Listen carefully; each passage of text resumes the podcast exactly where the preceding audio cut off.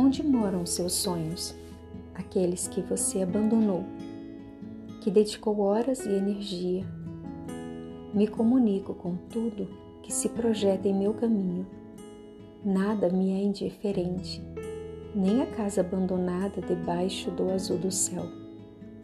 Aquela janela que não mais se fecha, entregue ao vento, me olhou. Havia um silêncio comunicável entre os metros que nos separavam. Eu não cabia nela, não era meu sonho, mas por uns instantes ela fez morada em mim. Queria entender seu abandono. Nada é construído sem antes passar pelo sonho de alguém. E meu respeito morava ali.